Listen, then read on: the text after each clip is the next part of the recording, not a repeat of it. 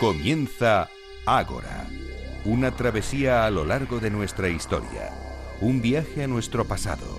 Dirige y presenta David Benito.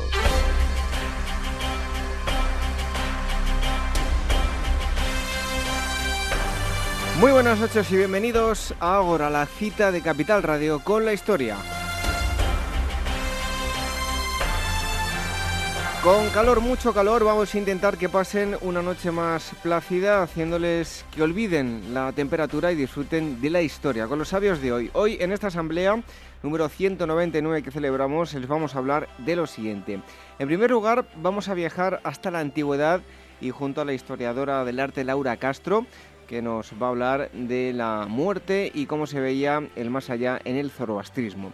En segundo lugar, dadas las fechas en las que nos encontramos, y las temperaturas que estamos sufriendo, lo mejor es que rememoremos los antiguos veraneos. Ahora nos eh, de, de, vacaciones, pero lo de décadas atrás eran veraneos en típicos lugares de playa y en el pueblo. El escritor León Arsenal nos da todos los detalles y nos presenta su trabajo que versa sobre este asunto. Y el tercer gran bloque nos lleva hasta la Edad Media. Claudia Casanova nos transporta hasta esta época para hablar de trovadoras y no de trovadores, personajes Em, menos conocidos, las trovadoras de, en este oficio. Y además, como siempre, contaremos con la presencia de Manuel Campos y Blanca Estables de Meta Historia con la agenda, noticias y novedades de libros. ¿Nos acompañan?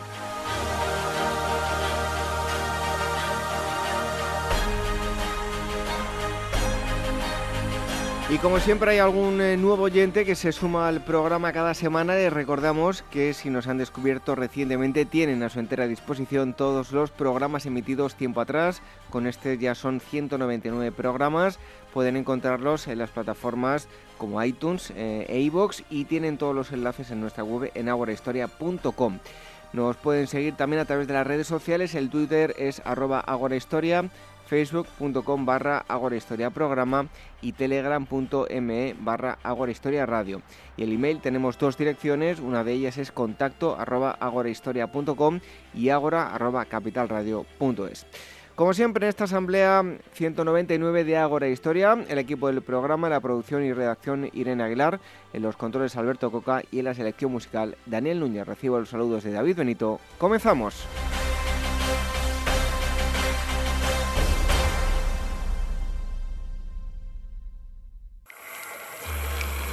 Historias de la prehistoria.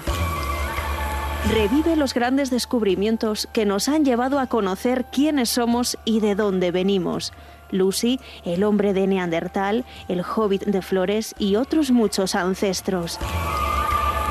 Historias de la prehistoria, un libro de David Benito, editado por la Esfera de los Libros.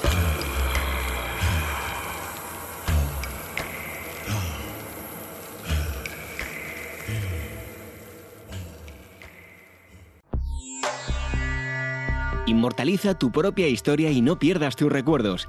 DBO Estudio de Fotografía, reportajes de todo tipo, moda, book para actores y modelos, premamá, recién nacidos, fotografía familiar, infantil y eventos sociales. Tus fotos en dboestudio.com.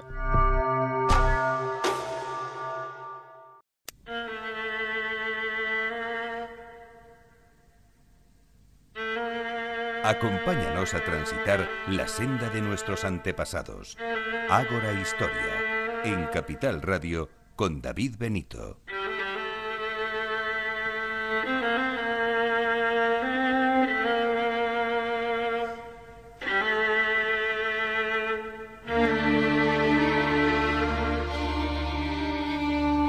La música nos eh, transporta, nos teletransporta, diría yo, en el espacio y en el tiempo. Nos lleva hasta Oriente Próximo, nada más y nada menos, porque vamos a tratar un tema que ya les avanzo que seguro que, les va a gustar. Y tenemos con nosotros a Laura Castro, ha estado aquí en muchas ocasiones. Eh, pueden visitar las plumas de Simurg, un blog donde van a encontrar mucha información, sobre todo pues, de esta zona geográfica y de esta eh, época de las que les vamos a hablar. Y está aquí con nosotros, una vieja conocida de, de ahora. Laura, bienvenida un día más. Buenas noches. Bueno, hoy el tema es vida después de la muerte y formas de enterramiento en el zoroastrismo. Eh, Ya teníamos aquí alguien en la emisora que nos decía que, vaya tema, que si nos estábamos riendo de él, y ni mucho menos. es un tema real y, muy serio. Así que, como digo, ella es graduada en Historia del Arte, ya lo saben todos aquellos que nos vienen siguiendo desde hace tiempo. Y lo primero que tenemos que hacer es situar en el espacio, en el tiempo, el lugar em, eh, y la época de la que estamos hablando eh, y dónde nos vamos a centrar. No, para bueno, yo para empezar, si los oyentes se acuerdan, los que sean habituales de Ágora Historia, ya hemos hecho un programa en el que explicamos qué era esto del zoroastrismo, ¿no? que, era, que era esta religión tan conocida y tan desconocida al mismo tiempo, así que yo les invitaría a, escucharlo por si alguien no se acuerda muy bien de qué va todo esto, porque ahora mismo no le podemos dar una introducción, pero eh, justamente el territorio en el que nos vamos a quedar es el territorio persa, de los, imperios persas, eh, entre tardo antiguo y medieval, que sería más o menos Irán, aunque eh, abarcaba muchísimos más territorios, ¿no? Tenía partes de Irak, incluso llegó a extenderse a India, Egipto, Turkmenistán, Afganistán. Porque claro, eh, a lo largo de este periodo de tiempo vamos a hablar de entidades, bueno, vamos a hablar figuradamente de entidades políticas muy diferentes y movibles, porque como siempre hablamos de cronologías extensas, y en este caso para hablar de la vida después de la muerte y las formas de, eh, enterramiento, eh, vamos a centrarnos en los textos escatológicos del zoroastrismo, que son recopilaciones medievales en su mayoría, fechadas entre el siglo IX y el siglo VIII ya de la, de la era común. Por cierto, si alguien quiere más información, aparte de escuchar la otra intervención tuya, en las plumas de Simur van a encontrar información sobre Sí, este exacto. en, nuestro, en nuestro blog, en nuestra página de Facebook, en Twitter hay mucha... El zoroastrismo es uno de los temas que más solemos tratar, así que sí, hay mucha información sobre este culto. Bueno, hablabas de escatología. ¿Qué es y cómo podemos definirla? Aquí voy a ponerme un poco más técnica, más de diccionario, porque la escatología es una doctrina teológica, es una eh, doctrina que muchas tradiciones religiosas comparten y es la que se ocupa de los acontecimientos después de la muerte. ¿Qué pasa, no? Después de la muerte. Y entonces, por extensión, ¿qué pasa con el destino último de la humanidad y la historia, no? Si es que hay un final, si es que se trata de, un proceso cíclico, pero en este caso, en el zoroastrismo sí que es eh, lineal, sí que hay un, un final esta escatología, ¿no? esta, esta vida después de la, de la, muerte, se concibe en el zoroastrismo como algo que es necesario, como algo que es natural, porque eh, al fin y al cabo la muerte es una conclusión natural de, de la vida. ¿no? Además, el fin último de la creación, del mundo en el que, en el que, se, en el que vivimos, en el zoroastrismo es el canal es eh, el canal mediante el cual se va a llevar a cabo la batalla final entre las fuerzas de la luz y la oscuridad, entre Agura Mazda, que es el dios principal del, panteón zoroástrico, y su contrario, que es eh, o bueno, como se les conoce en los textos más tardíos, Ormas y Agriman. Pues vamos a analizar todo, eh, paso a paso, todo este proceso. ¿Qué ocurre en el zoroastrismo cuando una persona eh, fallece? ¿Qué pasa con, con el cuerpo y cuál es el procedimiento a seguir? Dentro del zoroastrismo, eh, lo primero que hay que pensar es que eh, los cadáveres, especialmente los de las personas virtuosas, se consideran focos de suciedad, de impureza, de contaminación, por la cantidad de humores malignos que, se acumulan, ¿no? Y eso, bueno, es eh, físicamente cierto porque un cadáver se putrefacta, ¿no? Y empieza a descomponerse. Entonces, inmediatamente después de la defunción se evita el contacto con, con los cadáveres, ¿no? Únicamente los enterradores profesionales, porque sí, había profesionales de esto, podían manipular los cadáveres porque ellos practicaban unos rituales, unas fórmulas para protegerse de esta putrefacción, de esta oscuridad. Y si era posible, como no estaban demasiado bien vistos eh, los, cadáveres, los ritos funerarios se llevaban a cabo el mismo día, ¿no? Y el cuerpo se trasladaba a un eh, lugar de exposición. El hecho, que eso es una cosa que es curiosa, el hecho de que los cadáveres de los puros, de los buenos, eh, sean considerados peores que los de los impuros es debido a que en el zoroastrismo todo tiende a compensarse. Entonces, la bondad que han mantenido estos puros en vida tiene que compensarse con la putrefacción por, eh, con la putrefacción corpórea, perdón, porque en el zoroastrismo la carne, la sangre son todos focos de impurezas, no tienen ningún carácter sacro, sino que todo lo contrario. Entonces los puros tienen mayor cantidad de malignidad porque en vida han sido, pues eso, puros.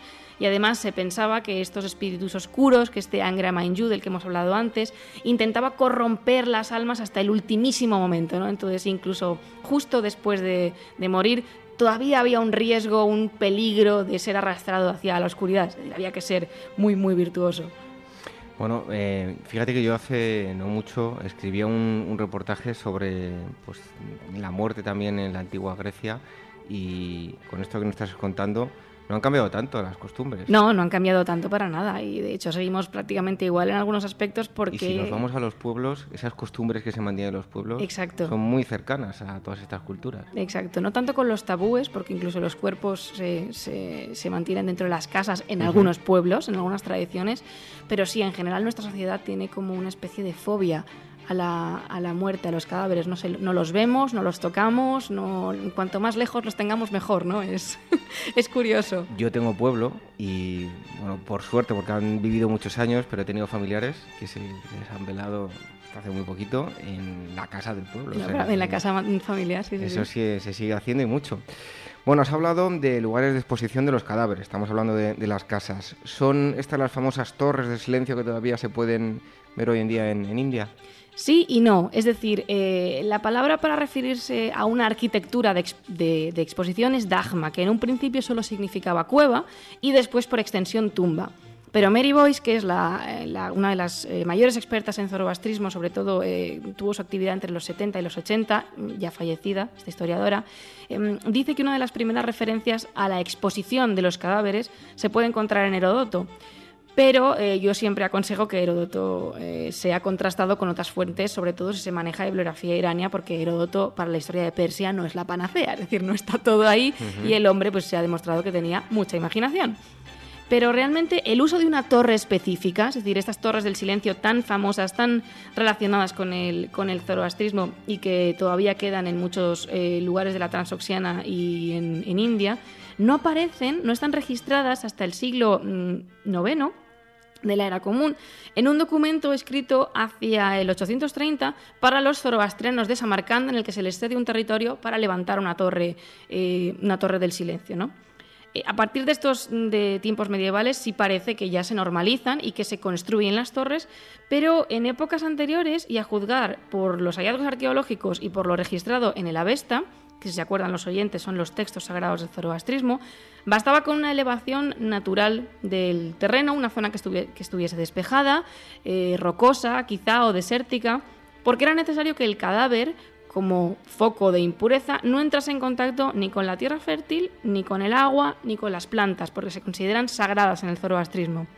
Allí se dejaban los cuerpos para que fueran devorados por pájaros o por fieras, descompuestos por el sol, hasta que solo quedan los huesos, que esos sí que se recogían, se limpiaban y cuidadosamente se enterraban después pues, para que el muerto pudiera esperar hasta el final de los tiempos. ¿Y por qué se hacía solo con, con los huesos? Porque en la creencia zoroástrica es donde se piensa que está el alma, en los huesos. La creencia semítica considera que es la sangre donde donde se encuentra el alma, pero como hemos dicho, la sangre en el zoroastrismo es casi tabú, es una es, es, impura, no, no, tiene ningún tipo de carácter sacro. Así que son los huesos también porque es lo único que permanece del cuerpo. ¿no? Un hueso tarda muchísimo en descomponerse, si es que se descompone. Fíjate, me parece interesante, voy a hacer un apunte, porque hace poco estaba en un debate y hablábamos sobre las interpretaciones del canibalismo en, la prehistoria. Y yo decía, bueno, como tú sabes, en prehistoria puedes lanzar hipótesis, como no se puede demostrar nada, puedes dejar volar la imaginación de una forma impresionante. bueno, pues el canibalismo, por ejemplo, que han encontrado entre otros sitios en Atapuerca, decía, ¿por qué no pensar que es una forma de canibalismo no gastronómico, sino como una especie de transmisión de, sabiduría, de poderes, porque decían, bueno, pero es que eh, han encontrado huesos a los que les han golpeado y han sacado el tuétano. Digo, bueno, pues es que tú estás diciendo que los huesos Em, en este caso concreto es donde residía el alma, ¿no? Pues aquí no, ¿por qué no puede haber una transmisión de poderes si nos vamos a, la prehistoria? No, puede ser, puede ser. Esto es un apunte que estoy haciendo yo aquí. que, aquí la protagonista eres tú y el zoroastrismo. No, pero puede ser porque al fin y al cabo el hueso es lo más fuerte que tiene el cuerpo, es decir, es, es lo justo es lo que no se descompone, es lo más difícil de destruir, entonces ¿por qué no pensar que dentro de los huesos está la esencia última que se puede transmitir si te la comes? Porque además el tuétano de los huesos de los animales se come, ¿por qué no el de los seres humanos? Como me digan mis profesores, madre mía. Bueno, estamos hablando de zoroastrismo de, prehistoria y nos hablabas de los huesos, que en ellos residía el alma. Y esto que de lo que nos hablabas, ¿quiere decir que nunca se realizaron enterramientos en el zoroastrismo en el antiguo y medieval? No exactamente. Sí que es verdad que por esto de las torres del silencio, como es algo tan característico de, de este culto, de esta religión, a veces se dice de forma errónea que los zoroastrianos nunca enterraron a sus muertos. Y esto no es del todo verdad, porque no tenemos datos apenas de los, de los orígenes del zoroastrismo. Es una, es una época que está, mm, está muy difusa, pero arqueológicamente se han encontrado enterramientos, porque esa, la forma de rendir culto a los muertos es muy difícil de cambiar. No importa que de repente se imponga o evolucione la religión.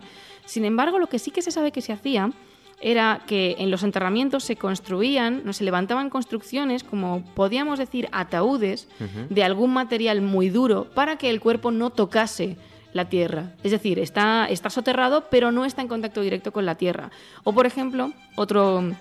Bueno, el ejemplo eh, por excelencia de una tumba zoroastriana, no soterrada, sino elevada en este caso, es la tumba de Ciro II el Grande en Pasargada, que si si la, recuerdan los oyentes o si la buscan en internet, está elevada sobre unos escalones sobre eh, los que se construye el mausoleo y ahí es donde está donde se dejó el, cuerpo de este monarca, ¿no? Quiero decir, se separa de la tierra con unos escalones, pero al fin y al cabo sigue siendo un mausoleo, digamos, al estilo más clásico, porque es, es una tumba visual, una tumba de un lugar de peregrinaje, un lugar al que se puede volver y bueno, pues es una tumba, no es un lugar de exposición, porque está cerrada.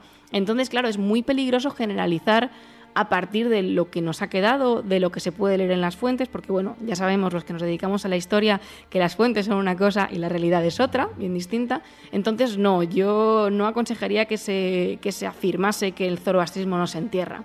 Puede ser que de, desde un momento concreto en adelante sea cierto que no se entierra porque ya el, el culto se estabiliza, ¿no? Pero hacia detrás no tenemos, no tenemos, no tenemos datos para afirmar tajantemente que nos enterraba. Vamos a hablar ahora de, mitología y del pensamiento religioso. ¿Qué es lo que ocurría eh, después de que un cadáver eh, hubiese sido dejado en, estos lugares de, exposición? ¿Cuál era, el, cuál era el, proceso a partir de este momento? Aquí eh, los textos, que son muy visuales, son, son muy narrativos, describen cómo durante los tres primeros días y las tres primeras noches el alma sale físicamente del cuerpo y se sienta al lado de la cabeza, ¿no? Se queda ahí sentada y eh, ve durante esos tres días pasar por, por delante de sus ojos sus pensamientos, sus palabras y sus acciones, tanto buenas como malas. Si se acuerdan los oyentes, el jumata, el jukta y el jubarsta, que son los buenos pensamientos, las buenas palabras y las buenas acciones, son las tres instrucciones, ¿no? Son los tres mandamientos, entre comillas, muchas comillas, que hay que seguir en el zoroastrismo para caminar en la virtud. Entonces, eh, estas almas, como la expresión esta que utilizamos mucho nosotros de vi pasar mi vida por delante de mis ojos. La famosa revisión de la gente que tiene experiencias cercanas a la muerte y esas cosas, exacto, pues eso mismo, el alma ve otra vez repetida su vida y pues los pensamientos, las acciones y las palabras que, eh, que ha tenido, tanto sean buenos eh, como malos, ¿no? Pues en el, proceso los textos también hablan de un personaje que está por allí rondando los cuerpos, que es un, un Daeva, es una entidad oscura que se llama Bizaresha, que el nombre quiere decir el que arrastra por la fuerza, que está por ahí intentando atraer a las almas y eh, atraparlas hacia, llevarlas hacia la oscuridad, ¿no? arrastrarlas, como, como su, su, propio nombre indica, al olvido, al frío, a este lugar que nosotros traduciríamos, mal traduciríamos como infierno, porque es, un, es el concepto infernal es un concepto judeocristiano, en este caso simplemente es un lugar al que van las almas de los impuros. Es un lugar de, eternidad, es un lugar de soledad, de frío, de mucha oscuridad, pero hay que tener cuidado con esto de, bueno, lo hemos comentado más de una vez aquí, con esto de cielo, infierno, ángel, demonio. Es, no son exactamente conceptos así. Entonces ahí está ese, ese demonio, ¿no? Intentando, intentando llevarse a las almas, pues porque, bueno, se da Eva siempre, es, es su papel, es su función. Bueno, ¿y hay algún eh, lugar eh, dentro de la escatología del zoroastrismo que actúe como, como, frontera, como lugar de paso entre este mundo y el, y el anterior? Sí, en este caso el papel lo van a adquirir las, las montañas. Estas almas, eh, al amanecer del cuarto día, que es una cosa que queda muy como del Señor de los Anillos, pero es verdad, al amanecer del cuarto día se encuentran con su conciencia individual, ¿no? que es un personaje que se llama Daena. Y esto es muy interesante porque la conciencia es algo que el zoroastrismo especifica que te tienes que encargar tú individualmente de tu conciencia, es decir, tú sabrás lo que haces contigo mismo. Entonces, si has sido virtuoso, si te aparece una, muchacha joven, guapa, eh, agradable, cálida, que despide un perfume muy, muy, muy agradable, Pero si no ha sido tan bueno, si te aparece una mujer vieja con las tetas caídas, apestosa, con el pelo grasiento, que se le van cayendo trozos de, cuerpo por ahí por donde va. Una bruja medieval. Exacto, una, una arpía, una bruja. Entonces, esta conciencia individual es la que lleva a los, a los virtuosos a esta montaña que comentábamos, ¿no? que hace, hace de, frontera. ¿no? En la montaña, eh, bueno, es una, eh, la cadena montañosa mitológica se llama eh, Harati o Jaraberezaiti, pero resulta que es una cadena montañosa que es real, que es la, cadena del Alborz, al norte de, Irán, y en concreto el monte de que es el monte más alto, es, un monte impresionante, y invito a los oyentes a, buscarlo, a buscarlo en Google. Se creía que ahí arriba, en la cúspide de ese monte más alto que hace, como, hace de conector entre el cielo y la tierra, había un puente, que es el puente del separador, el puente Chinvad, que es un puente en el que, por el que tienen que pasar las almas. ¿no? O sea, esa montaña es la última, la última frontera y otra vez, dependiendo del comportamiento, ahí hay un despliegue de criaturas secundarias, de espíritus, de genios, de asistentes que van a ayudar o ignorar a las almas, dependiendo de, otra vez, si han sido buenos o si han sido malos. ¿no? Esto de bueno y malo queda como muy, muy de niños pequeños, pero es para que, para que se entienda. Oye, eh, me viene a la memoria, pues mira, yo recuerdo que hace tiempo eh, estuve hablando además en la radio de un libro que se llama Las claves ocultas de Harry Potter. Suena así como un título un poco extraño, pero eh, yo estoy seguro que autores como Tolkien, todo que, todos aquellos que crean un mundo de fantasía, J.K. Rowling, se han basado sobre todo en mitos de la antigüedad. Sí, está repleto esas, novelas. ¿no? Totalmente. De hecho, eh, nuestra compañera, Lucia Triviño, que es la que más, eh, aparte de ser una gran admiradora del Señor de los Anillos, ella trabaja sobre mitologías nórdicas en relación a los bosques. La relación con los textos mitológicos nórdicos y las novelas de Tolkien es innegable, es decir, están ahí está, es, es, es prácticamente, eh, bueno, no sé, no sé decir un porcentaje, pero un 75% seguro está tomado de inspiraciones de cultos antiguos. Entonces, el zoroastrismo yo lo digo muchas veces, el día que los autores de fantasía descubran el zoroastrismo, bueno, tenemos un género nuevo seguro. Los antiguos ya lo inventaron todo. Si es que nos queremos importantes y no lo somos ni mucho menos. No hemos inventado nada. Bueno, Laura, como en otros cultos, también existe la, figura de, unos jueces, unos personajes que van a valorar el comportamiento de los seres humanos para decidir eh, su destino después de, morir. ¿Quiénes son en este caso y, dónde se encuentran? Estos jueces, en, el caso del zoroastrismo son tres, están al final de este puente, ¿no? el final del puente del separador. En el centro está Mitra, que es el Yazata del Sol y una de las divinidades más conocidas del zoroastrismo. Él representa el pacto que se hace con, con Ahura Mazda cuando uno decide caminar la senda del bien. Luego está Rosh, que es otro Yazata, que representa la obediencia, y Rashnu, que representa la justicia y lleva una balanza, ¿no? De hecho, esto de la balanza es común a infinidad de cultos. Me viene a la cabeza el juicio de Osiris en Egipto con esos 42 otros dioses que, están allí eh, presentando, eh, juzgando a los muertos cuando, cuando van a pasar, ¿no? Pues esto, esto es un poco lo mismo, es ese juez, ese, ese juicio en el que las almas Em, solo pueden llevar, solo se basa el veredicto en lo que hayan los logros éticos, lo que hayan conseguido a nivel moral en vida porque lo material no cuenta para nada. Es decir, ahí no importa, dicen los textos, si has sido más rico o más pobre, si has tenido más o menos propiedades. Lo que importa es em, eh, lo moral y lo ético. Si la balanza se inclina hacia la perversión, es decir, si no tiene un buen resultado, el puente em, se dobla el puente se dobla, eh, dicen, los textos que tiene un lado que es muy afilado, que es muy cortante, entonces eh, primero te caes a ese lado cortante, después te vas cayendo por la ladera del monte, que también está muy afilada, y vas cayendo, vas cayendo, vas cayendo hasta que llegas a la morada del peor propósito, que es como más o menos se llama, eh, bueno, más o menos no, es como se llama el, el infierno, entre comillas, en el zoroastrismo, que es donde vas a pasar la eternidad, pues eso, pasando un frío que te mueres, en la oscuridad, solo, perdido y sin saber exactamente, saber exactamente qué hacer, ¿no? Pero, sin embargo, sí eh, ha, sido, ha sido puro, ha sido virtuoso. Ahí hay otro personaje que es eh, una mesa espenta, es un inmortal, de los que hemos hablado en otro programa, en otro podcast bastante conocido, que es el libro rojo. Ahí hablamos, hay seis inmortales en el zoroastrismo, ahí hablamos de, los seis.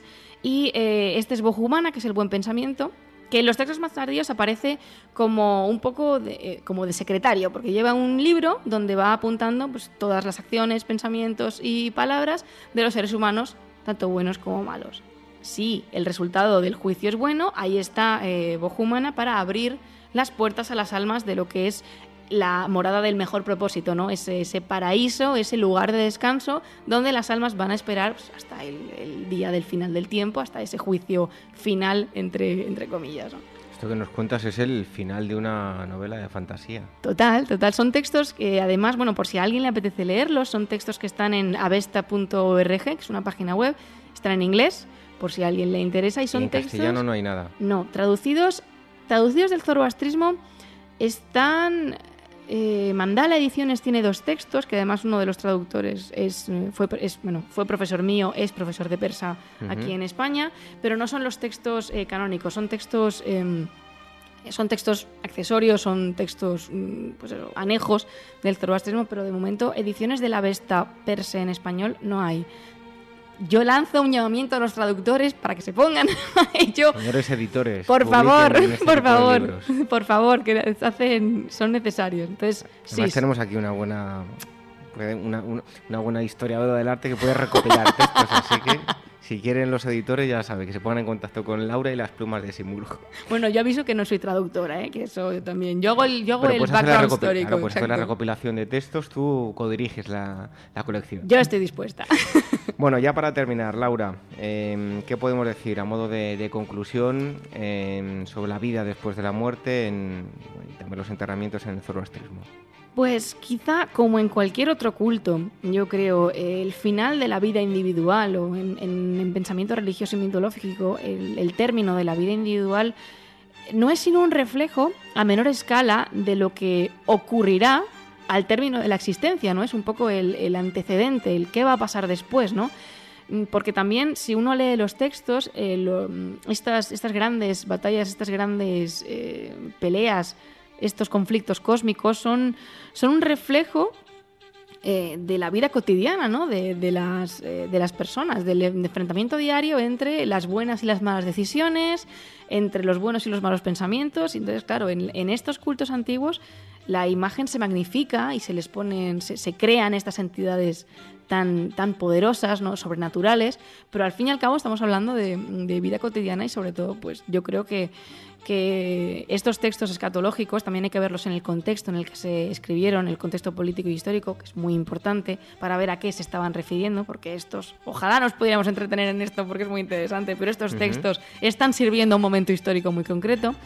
Pero en general, ¿no? los enterramientos, la vida después de la muerte, lo, se, se, ha dicho mucho, es dar una explicación para lo que no se tiene explicación, el qué pasará después y también pues, reflejar en estos, en estos grandes eh, eventos cósmicos la vida de las personas que al fin y al cabo también puede ser muy extraordinaria, ¿no?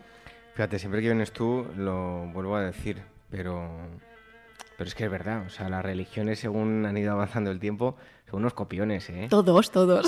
Y si nos vamos 5.000 años antes de Cristo ya, ya se había inventado todo. Total. De hecho, estos textos del zoroastrismo, que son del siglo 8 o 9, toman mucho ya de los cultos judeocristianos, porque bueno, ya llevan 800 años en circulación y el judío todavía mucho más, y se, se nota mucho cómo se van mezclando, cómo se intercambian cosas, es, es muy interesante. Qué copiones, lo digo todo y no digo nada, ¿eh? madre mía. Bueno, pues hoy hemos hablado de vida después de la muerte y formas de enterramiento en el zoroastrismo con Laura Castro, ella es historiadora del arte. Y si queréis obtener más información sobre este tema y otros muchos, lo vais a encontrar en las eh, plumas de, de Simurg. Hay un, muchísimos artículos, ¿no? Sí, sobre zoroastrismo tenemos varios y además utilizamos muchas plataformas, ¿no? Tenemos el blog, por supuesto, luego Facebook, Twitter. Hace poco hemos abierto un canal de YouTube para... Hombre, no lo sabía yo. Sí, pues venga, publicidad, publicidad. es un canal de YouTube porque el formato vídeo es muy práctico, mezclar son, imagen y sonido es, es, fácil para divulgar y es entretenido, entonces pues ahí vamos subiendo vídeos cortitos. De momento el canal es, está en pañales, el pobrecito mío, es muy chiquitito, pero bueno, queremos seguir utilizándolo, así que tenemos vías de contacto y de difusión, todas las que los oyentes quieran. Bueno, pues tenéis ahí, ese es el, punto de encuentro, las plumas de Simurg y os va derivando a los diferentes, los diferentes canales. Laura, muchísimas gracias, hasta el próximo día. Hasta pronto y como siempre un placer.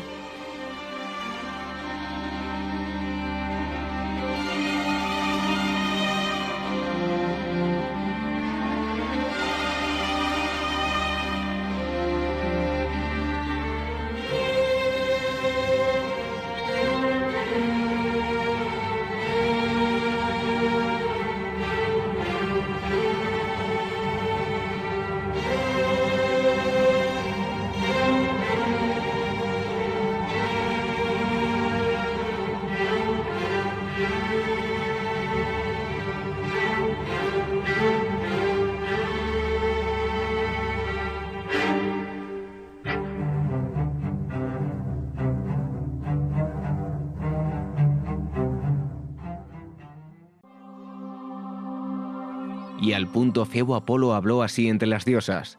Tengo yo la cítara amiga y el curvado arco, y con mis oráculos revelaré a los hombres la verdadera voluntad de Zeus. Con este fragmento del himno de Apolo, escrito por Homero, la agencia Pausanias, especializada en viajes arqueológicos y culturales, os anuncia los recorridos que tienen programados para Grecia en julio y agosto, donde la arqueología, la historia y por supuesto el mito serán los principales protagonistas de unos viajes que os llevarán a visitar lugares tan importantes y emblemáticos como Atenas, Eleusis, Nemea, Corinto, Micenas, Tirinto, Delfos, Mesenia, Olimpia y Epidauro, entre otros yacimientos. Para más información sobre este viaje, otros destinos o sobre las conferencias y actividades que organizan, podéis entrar en la web pausanias.com, enviar un email a info@pausanias.com o llamar al teléfono de su oficina 91 355 5522.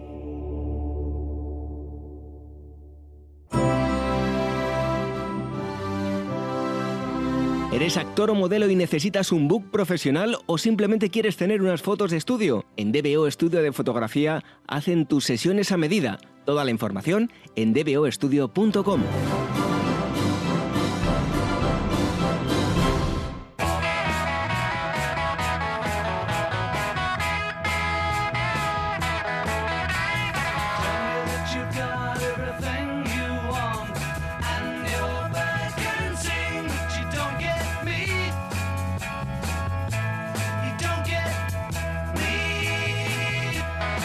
Beatles es lo mejor que van a ilustrar la siguiente entrevista. Si me permite, vamos a hacer un viaje a finales de los 50, los 60, los 70. Y si me lo permiten, aunque me salga ya un poco del tema del libro, pues de los 80, porque además vamos a hablar con un invitado que hemos, hemos compartido espacio de, nacimiento, de adolescencia, de, de infancia. Eh, está con nosotros León Arsenal, ya le conocen ustedes, sobre todo porque ha venido aquí a hablar de novelas históricas, pero hoy le tenemos por algo también histórico, de historia contemporánea, historia reciente, que se sale un poco de, lo que ha escrito hasta ahora, y es aquellos fabulosos eh, veraneos con la editorial EDAF.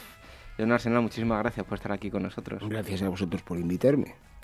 Bueno, eh, los veraneos, como decía yo, eh, estábamos, yo estaba leyendo el libro, preparando la entrevista y me parecía curioso que yo me he criado en Hortaleza y el libro, buena parte del libro se habla de, del barrio de Hortaleza, de, Canillas, entre otros. Ahora veremos los diferentes destinos que hay en el libro. Como punto de partida sí, pero hablo simplemente porque yo nací allí. En realidad el libro pues habla más bien de esa etapa que eran tres meses, que eran los veraneos y bueno, cómo nos dispersábamos a partir de, estas residencias habituales durante nueve meses, durante el tiempo del colegio, que en mi caso la hortaleza, cómo nos dispersábamos por la costa, por el pueblo de los abuelos, por la sierra, eh, era eh, ese fenómeno de los veraneos que yo en concreto, pues por ejemplo viví en Alicante, pero otros vivieron en lugares muy distintos.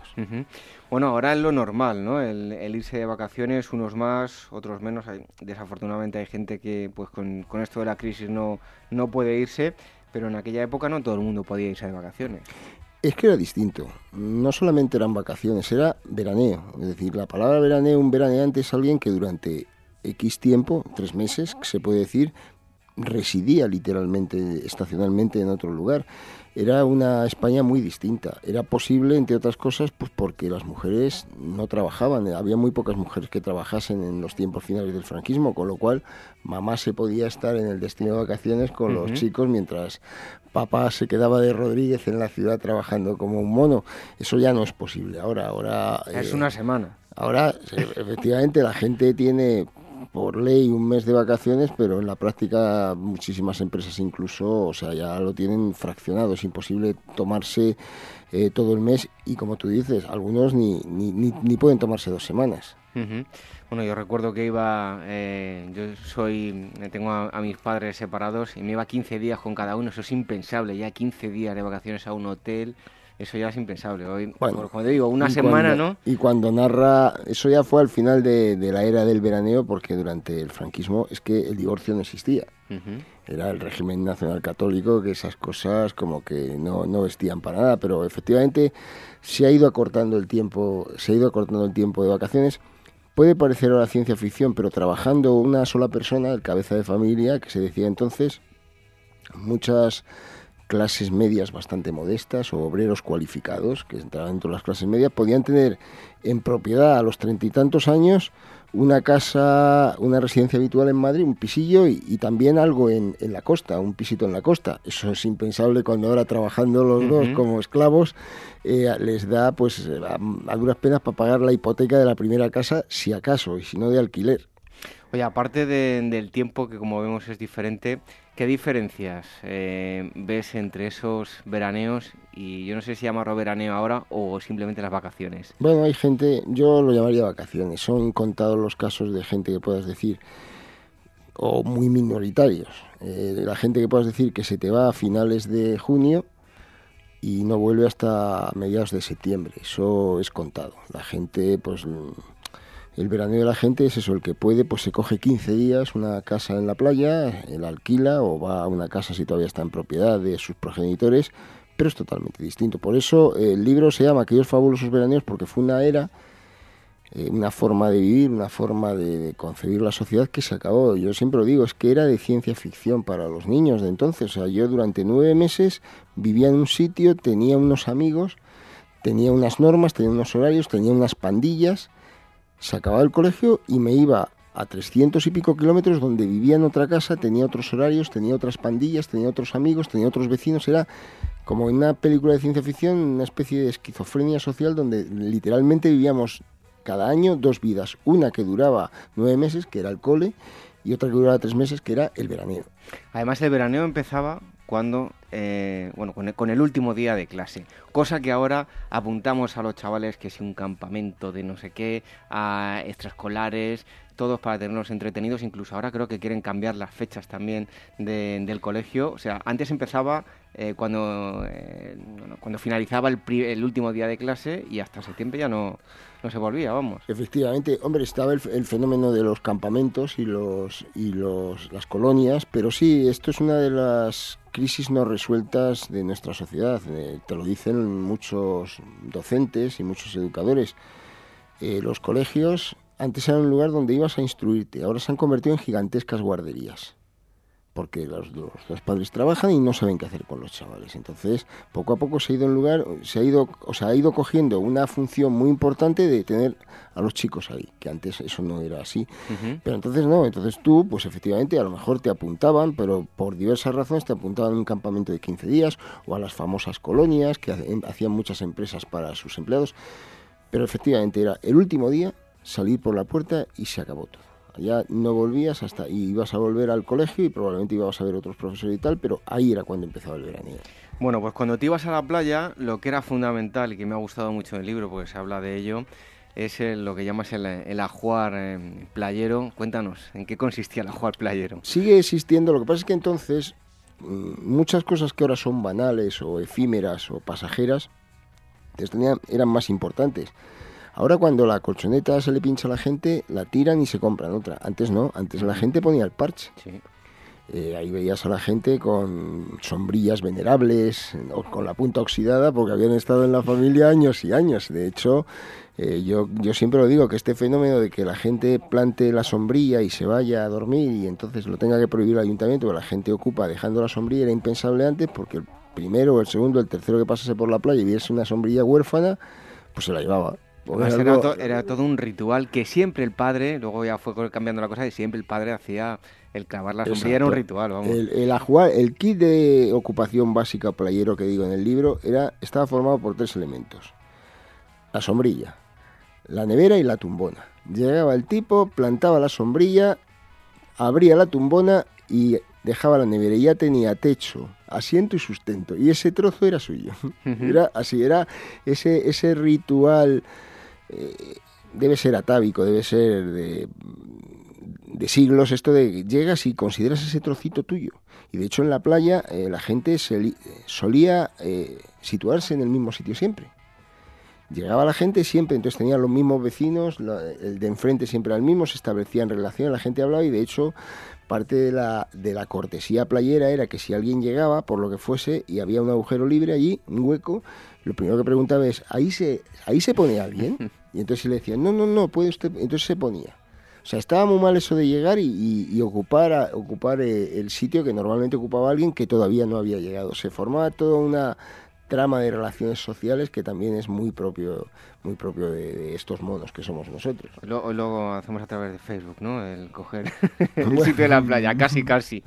Bueno, eh, para los desplazamientos, eso sí, se utilizaba eh, un todoterreno, em, diferente a los todoterrenos de ahora, y digo todoterreno porque eh, además entraban más ocupantes que en, un autobús. Me cuenta a mí mis padres que en el 600 han entrado 40 y la madre, nunca mejor dicho. Es que en realidad los todoterrenos era la gente de aquella época. La gente que época que eh, con estas carreteras que muchas veces eran todavía de asfalto mezclado con grava, eran capaces de irse en moto hasta la playa. claro, les estaban vibrando los huesos una semana, pero eso, se metían chorropocientos en el 600 o en el 5000 o en el Gordini, dependía de la época. Eh, fue, o sea, fue fue habiendo una serie de vehículos pues míticos, ¿no? que además eran casi un símbolo de ese estatus de clase media, ¿no? porque el 600, que ahora puede parecer muy humilde, tuvo un éxito sin precedentes y llegó a haber, mm, hablo de memoria, pero llegó a haber hasta esperas de más de un año para conseguir un 600, porque era un vehículo muy apreciado pues por su estabilidad, por su robustez, eh, porque realmente el motor eran cuatro cables, abrías la parte de atrás, y efectivamente porque en ese vehículo tan pequeño pues ahí eh, lo típico, todo el mundo tiene el recuerdo real o, reciclado de haber ido siete más el perro. Porque, por supuesto, en aquella época las reglamentaciones eran mucho más laxas y los cinturones de seguridad eran un trasto de ciencia ficción todavía. bueno, otra opción era ir en autobús, que los viajes eran interminables. Autobús o en tren. Tren, yo me acuerdo el rápido Alicante que te podía tardar todo el día, o sea, se llamaba el rápido por llamarlo de alguna forma, pero vamos, que te iba parando en un montón de lados, supongo que lo llamarían así porque a lo mejor no llevaba mercancías, que era todavía más lento, pero yo recuerdo aquellos apeaderos con el botijo colgado y un gancho y la gente pidiéndole al tipo, al tipo del apeadero eh, que les diera un traguito de agua. Pero el autobús era lo mismo que el coche, es decir, es que entonces las carreteras, las carreteras nacionales se habían construido sobre los antiguos caminos. Y claro, pasaban por la plaza de todos los pueblos. Y las plazas, no por nada se dice aquello de hacer el agosto. Es que, claro, acababas parando en todos los pueblos porque eso era interminable. Unas retenciones, unas caravanas. Eh, bueno, y por supuesto las carreteras estaban jalonadas de estos pintoresquísimos paradores, ¿no? Llenos de, de toda clase de recuerdos postales, navajas de Albacete, eh, cintas de cassette. Cintas de El Fari de Arevalo contando chistes. Bueno, eso ya, sería más tardío. más adelante yo lo que me pilló a mí ya. Sería más tardío. Entonces supongo que serían pues eh, falsas, falsas canciones de de Machín, de Gardel y tal, lo que se veía en aquellos tiempos. Pero bueno, era, era pues eso, tú salías, ya sabías que ibas a echar el día viajando. Ahora Tardamos hora y media a Valencia y vamos cabreados pensando que tardamos mucho en AVE. Y te levantabas pues de madrugada para empezar esa expedición que parecía un viaje a la luna, casi. Sí, sí, era una expedición, o sea, ahí había que preparar víveres, bebida, de todo. Y te da igual salir a las 4, acabas pillando retenciones. Yo me acuerdo ya, o sea, salir de Madrid y ahí por la parte de la Cuesta la Reina y todo esto, pues ya retenciones, porque es que era intrínseco, primero, la cantidad de accidentes que había que había muchos accidentes. Pero lo segundo es que meterte por las plazas de los pueblos, eso era el infierno. De hecho, hubo grandes tumultos cuando ya después, con posterioridad, se empezaron a hacer las actuales autovías. Había pueblos que protestaban porque decían que les iban a arruinar, pues que vivían de que la gente eh, se moría de asco en atascos que duraban horas para pasar por esos pueblos. O sea, yo, yo me acuerdo, por ejemplo, mm, salir en, o sea, mm, la carretera, bueno, no me acuerdo ahora qué es, pero Venir a Madrid desde Toledo, la carretera Extremadura y todo esto, en Navalcarnero es, eso era la pesadilla. La pesadilla, te podías estar tres horas para, para cruzar ese nudo. Claro, los, había ahí eh, establecimientos que vivían de eso. Vivían de eso y que de hecho protestaron agriamente cuando, cuando llegó, llegó las circunvalaciones que supuso literalmente el fin de su pingüe negocio. Bueno, estamos hablando con León Arsenal de un libro eh, llamado Aquellos fabulosos veraneos, en unas fechas muy señaladas actualmente. Eh, está publicado por la editorial Edad. Em, eh, ahora tenemos mucha más información y nos protegemos no todos, pero en aquella época veías a personas directamente cociéndose en, la playa. La información la tenían, lo que les daba igual. O sea, entonces, yo ya lo he dicho siempre, Entonces era como ahora, la gente no hacía caso de la verdad y se tragaba cualquier trola. Es decir, la gente le decían que no tomara el sol a ciertas horas, le daba igual a las 3, la playa estaba petada. Pero en cambio, corría esa especie de que no dejes bañar, no se pueden bañar hasta después de dos horas después de comer, y eso era sagrado. Eso era sagrado, ahí no se bañaba nadie. En cambio, veías a los tipos ardiendo, porque yo, yo siempre recordaré haber visto a un tipo, lo cuento en el libro, que se quedó el tío dormido al sol con la mano en el pecho. Entonces cuando se levantó estaba como un cangrejo y tenía aquí una marca en plan indio, indio con, con una mano blanca. O sea, es que era la gente era alucinante. O sea, pero bueno, ahora, ¿eh? Bueno, ahora también sigue pasando. Siempre y cuando vemos a los típicos ingleses, alemanes que salen como, como cangrejos de, las playas. Sí, bueno, si eso le añades que alguno se queda involuntariamente durmiendo la mona en la tumbona, pero no es su intención, pero como ha salido, se ha bebido 200 litros de sangría, pues luego se sienta y ya no se levanta hasta las 7 y deja aparte la piel en la tumbona, normal. Oye, otra de las cosas que era más habitual ahora, eh, por razones obvias, razones obvias, no lo es tanto, es el autostop. Antes se practicaba muchísimo, ¿no? Sí. Mm, primero era una sociedad que en ese sentido era quizás más confiada, las relaciones eran más directas y, la gente hacía autostop. Segundo es que había mucha gente, por ejemplo, como los viajantes de comercio, que estaban continuamente desplazándose, entonces también a ellos les venía, venir, les venía bien coger a alguien y tener, tener conversación. Pues sí es verdad que eso llegaron los 80 y todo eso fue desapareciendo. La sociedad se volvió más desconfiada y bueno, pues encima ciertos... Eh, todavía el autostop sobrevivió, yo creo que los 90 o por ahí, ¿no? Eh, eh, cuando la gente se iba a las fiestas de los pueblos y luego salía y hacía así, alguien la cogía y la llevaba, pero en fin, sucesos desagradables, bastante terribles ocurridos a algunas personas eh, pues hizo que eso desapareciera, desapareciera. Ni la gente que va en coche se fía de coger, ni la gente que podría hacer autostop se fía de quién le pueda coger. Bueno, yo intento ir personalmente las masificaciones, de hecho a mí me, agobia muchísimo, pero recuerdo fotos, bueno, y las que hay en el, en el libro, en las que no entra ni un alfiler en la playa, o sea, eh, fotos en blanco y negro, y dices, pero ¿cómo es posible que haya tanta gente en la playa? Bueno, es que esto eh, es la pregunta que nos hacemos todos. Todos pensamos, si no podrían haberse ido a otro lado, pero claro, nosotros somos todos, o los demás están pensando por qué nosotros hemos tenido que ir a la misma hora que ellos a la playa. Quiero decir, somos la cantidad de gente que somos y cabemos los que cabemos. Entonces, eh, por lo menos ahora hay más civismo por un lado, término medio, claro, siempre hay algún guarro redomado y también más vigilancia, porque en las playas entonces eran un desastre de colilla, restos de sandía, latas, botellas tiradas sin ningún sin ningún control, rotos, vidrios rotos, en fin, ahora, en fin, cagarros de perro, ahí había de todo en esas playas. Claro, pues la gente era muy, la gente era muy, la palabra es guarra, sea, la palabra es guarra. O sea, tú te has comido la sandía, pues oye, ¿por qué tienes que tirar la, la, rodaja de sandía al suelo? O la colilla, pues dejarlas por ahí. En fin, ahora las cosas han mejorado un poquito, con lo cual, bueno, pues aunque sigue siendo mucha gente, ha aliviado. Y de todas formas, bueno, pues mm, volvemos a lo mismo. Mm, las playas soportan los visitantes, pero ya no hay tanta población veraneante que es que durante tres meses está bajando día tras día a la playa a la cosa ha cambiado mucho. Bueno, comentábamos lo de las carreteras, ¿no? Estas que tenemos ahora son, pues eso, ciencia ficción comparado con lo que había antes, son de super lujo, podemos decir. En el libro aparecen unas casillas, a mí me pareció muy curioso, de los peones em, camineros. Yo eso ya no lo he conocido eh, y aún quedan algunas en pie, ¿no? Alguna quedará en pie, aunque yo creo que todas se las han llevado por delante como, como las antiguas piedras miliares, estas que eran blancas y rojas que iban señalando los kilómetros, que eran piedras pintadas de blanco y rojo que iban señalando, pero todo eso ha ido desapareciendo. Eso era el final de una época. Las, las casas de peón caminero era donde vivían, pues eso, los, los, los que iban reparando eh, el tramo que tenía asignado de carretera. Claro, era era otro concepto de vida. Era, eh, estamos hablando de una época donde todavía eh, eso es el resto de décadas anteriores donde había ido llegando el automóvil, pero claro, el automóvil lo tenía una minería, eran las antiguas carreteras hechas para soportar carromatos y vehículos de transporte público de motor y el coche de algún potentado, porque no había más y claro, de repente pues lógicamente esas carreteras hubo que sustituirlas porque cedieron ante la masa de coches que de repente tuvieron que soportar. Bueno, como titulas en el libro, em, hay una auténtica fauna eh, playera, fauna de todo tipo que ha ido variando en cada época, ha ido evolucionando.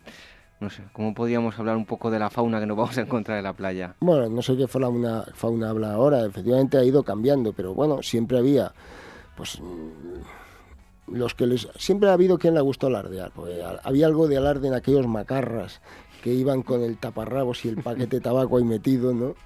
Pero luego en los, en los 90 pues tuvimos que soportar a los que iban con estos estos, eh, el loro lo llamábamos, eh, el, aparato de música gigantesco, que medían más que ellos a toda pastilla. Turbo, imitando... Turbo Packet, me dicen por aquí, pone el control de sonido del bañador. Claro, pero eso luego, pero eso en los 80 pues aparecieron... Con el loro, ¿no? El... loro, a la imitación de los negros de las películas de americanas, apareció un tío con un trasto que tú no sabías si era un tío con un aparato de música, un, un maromo que estaba haciendo la mudanza en bañador, de grande que era, pero claro, iba atronando a toda la playa. Entonces siempre ha habido algo de invasión del espacio ajeno, pero por supuesto eh, la, gente, eh, la gente sin espejo, o sea, estos viejos de 100 años con, un tanga minúsculo, o, las, viejas igual con un bañador minúsculo, que sí, que te dicen que todo el mundo tiene derecho a vestir como quiera, lo tiene, no es delito, pero bueno, a ti te impresiona ver ciertos, ciertos personajes, te impresiona ver ciertos personajes en la playa, por supuesto los que lo... Eh, consideran que la playa era suya y se ponían a jugar al balón llenando a todo el mundo de arena. la, fauna, la fauna playera era infinita. Bueno, Benidorm eh, es el paradigma de turismo playero. ¿Cómo llegó a lo que es hoy? Porque cuáles son sus orígenes. No son como mucha gente se piensa lo que puede realmente ser, ¿no? Efectivamente, eh, Benidorm es un es el ejemplo de cómo ha cambiado nuestra concepción de, todo aquello, porque si en, cuando yo era chaval consideraban a, a algo horrible, le, hablaban con desdén de Madrid en la playa por la cantidad de torres que tenía, ahora es que ha considerado como modelo de desarrollo sostenible para meter gran cantidad de población sin causar un impacto letal en kilómetros y kilómetros de, litoral eh, marítimo. Y bueno, pues es verdad que todo el mundo piensa que Benidorm em, pues fue un modelo de, crecimiento descontrolado. Es todo falso en Benidorm. He contado, yo he hecho una entrevista a un gran experto sobre Benidorm, director de un museo ahí, y lo cierto es que Benidorm... Mm, nunca tuvo, nunca tuvo campo ni nunca tuvo bancos pesqueros y ya desde muy tempranos tiempos empezó a hacer hostales y albergues para que pudieran ir ahí a tomar, a tomar baños gente pudiente.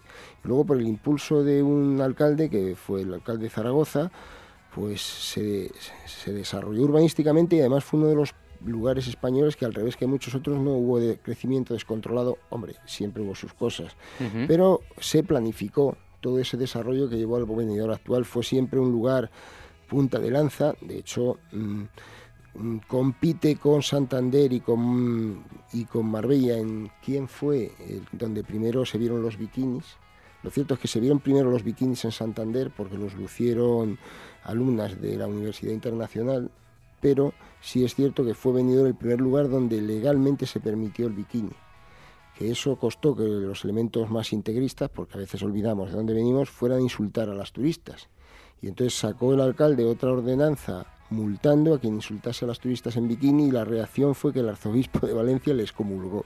Vaya por o sea, eso era la España cañí que hemos olvidado, pero que estaba ahí hace tres días. ¿eh? Claro, es que hoy, hoy vemos em, la imagen que puede tener Benidorm eh, por un lado eh, la fiesta de los más jóvenes, por otro lado los viajes de, la tercera edad, pero en su momento era pues lo que fue hace unos años también Marbella y dejó de ser un poco, ¿no? Cada lugar fue distinto. Marbella, toda la zona de Málaga se desarrolla rápidamente al veraneo gracias a que los, alemanes, los alemanes, los franceses habían construido ahí en, a principios del siglo XX un aeródromo para poder llegar con escalas a Argelia, que entonces era su colonia o territorio suyo, si queremos decir. Gracias a ese aeródromo enseguida empezó a llegar gente pudiente y eh, la realeza, la realeza belga, eh, gente de dinero, la Jet Set, que por algo se llama Jet Set, porque iba siempre en avión, y detrás de ello pues llegaron gente de dinero de Europa, también de Córdoba, de Madrid, y entonces eh, Marbella se convirtió en una especie de, centro de atracción eh, y toda esa parte de la costa al punto de que los malagueños se iban a la parte oriental para no tener que juntarse con toda esa turba que llegaba. Entonces, Benidorm es Benidorm, Marbella es Marbella, Torremolinos es Torremolinos. Eh, es curioso cómo, y el norte fue otro fenómeno, cómo cada lugar atraía un tipo y unas clases sociales y incluso territoriales concretas de veraneantes.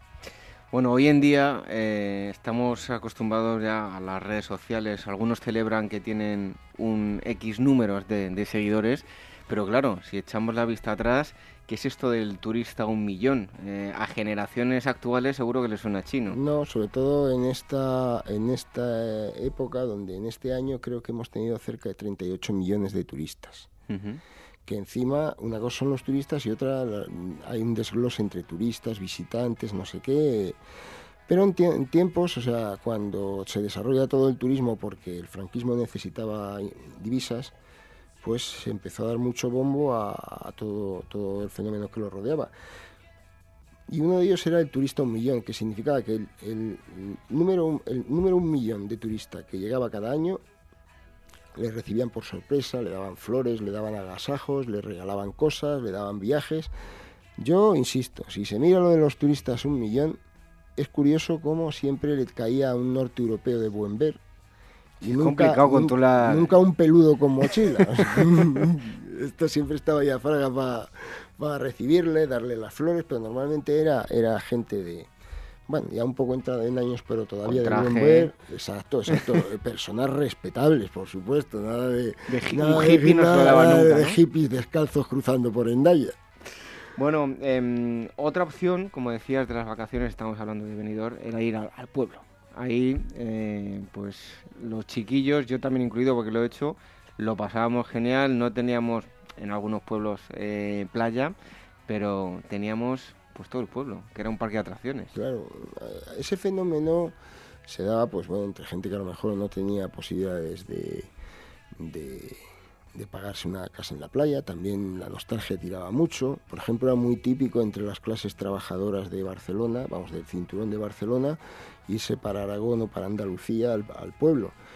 Eh, se llevaban a los chavales, veían, conocían a su familia y no había ningún conflicto porque muy distinto es desglosar, por ejemplo, lo que pasó en la Sierra de Madrid, donde se construían urbanizaciones, y entonces eran núcleos urbanos separados del pueblo y normalmente muy hostiles entre ellos. Los chavales del pueblo, los chavales de las urbanizaciones, se llevaban normalmente muy mal.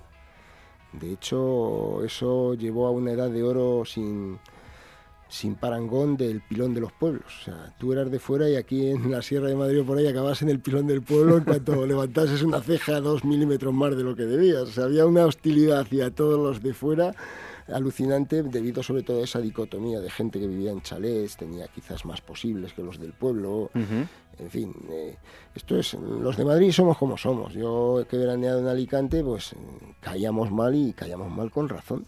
Porque claro, estar todo el día el típico pesado diciendo en Madrid lo tenemos 10 veces más grande, pues en Madrid lo tenemos así. Llega un momento que la gente se harta. Claro.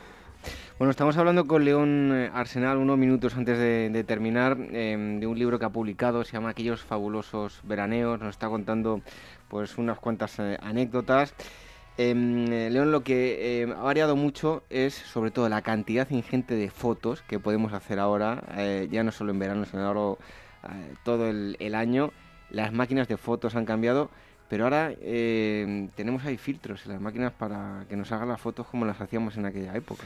Efectivamente, pero no es lo mismo. Entonces, es lo que yo hablaba de los actos que se han vuelto banales. Ahora, sacar la foto, cualquier cosa que te llame la atención, sacas el móvil, claro, foto. Pero claro, entonces había cámaras de fotos. Cámaras de fotos que eran parte, parte valiosa de la jugar familiar. Pero es que eh, había carretes de fotos. Que había que pagarlos. Exacto, de 12 y de 24. Entonces tirar cada foto, luego era revelarlo. Y de 36. Y de 36. Pero es que tenías que ir a la casa de fotos a revelarlo. Y volver probablemente al día siguiente o a los dos días para que te lo enterasen revelado y una copia. Y luego las copias que veías pedías varias más. O luego gente que ha vivido esa época me alucina que sin embargo se cabrea porque tiene una cámara de fotos que no tiene wifi y tiene que conectarlo con el cable para descargarlo al, ordenador. O sea, esto es, porque ahora es eso, es el móvil. Realmente el móvil tiene, por supuesto, además unas capacidades que no tenían aquellas cámaras. Entonces, yo estoy convencido de que cada año se tiran infinitas veces más fotos de lo que se tiraron durante todos los veraneos de aquellas dos décadas que retrato en aquellos fabulosos veraneos. Yo creo que las fotos de ahora, fíjate, se perderán. Sin embargo, las fotos de mis padres, eh, las que yo tenía cuando era pequeño, se siguen conservando en una caja. Las de ahora, la mayor parte, yo creo que se van a perder. Hombre, ahora gracias a los almacenamientos remotos, eh, se van conservando, pero sí, o sea, todos hemos perdido fotos porque se nos ha roto el móvil y estaban en el móvil y no las habíamos sacado a ningún lado. Ahora ya en la era de en la era de la nube no, pero antes tú tenías que sacar mediante una conexión o enviando, enviando, bueno, enviando fue más tarde.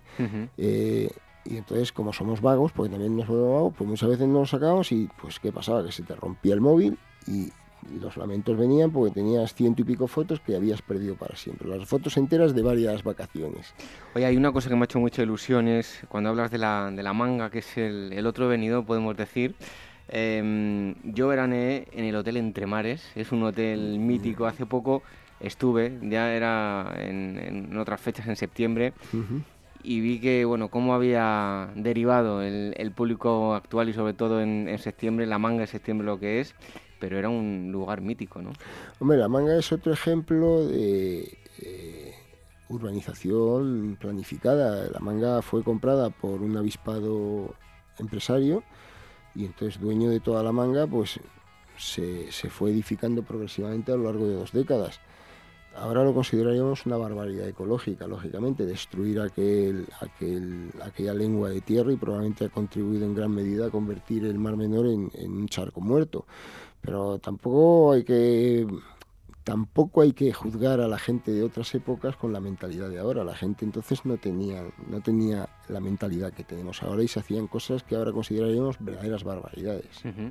Bueno, ya para terminar me gustaría hablar de mm, un elemento, yo lo considero casi casi eh, arqueología, podemos decir arqueología veraniega, y es la pelota de azul de Nivea.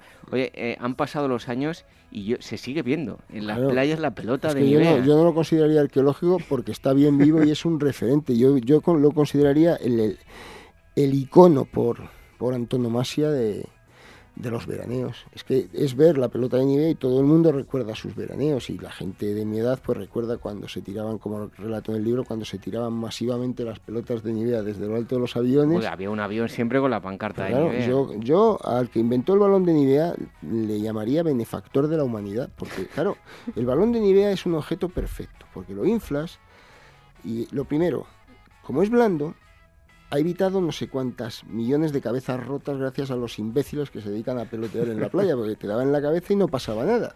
Pero es que luego te servía pues para todo, para jugar, incluso si te estabas ahogando te agarrabas al balón y flotabas.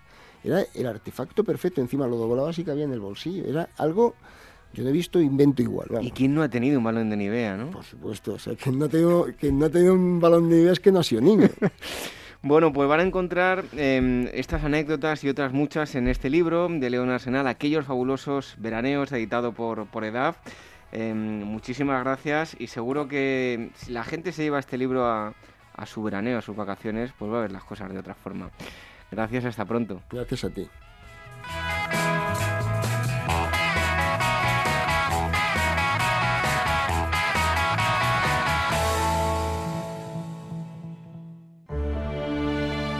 Este mes, Despertaferro, Arqueología e Historia revisa la imagen legendaria y violenta del fascinante mundo de los vikingos.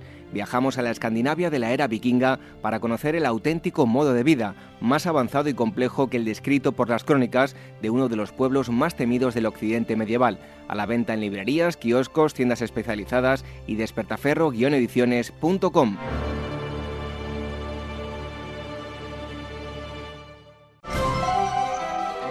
La llegada al mundo de un hijo o hija es algo único e irrepetible. Inmortaliza sus primeros días con fotografías y una estética muy cuidada. En DBO Estudio de Fotografía os harán un reportaje inolvidable, un tesoro para los padres y para los hijos. Toda la información en dboestudio.com.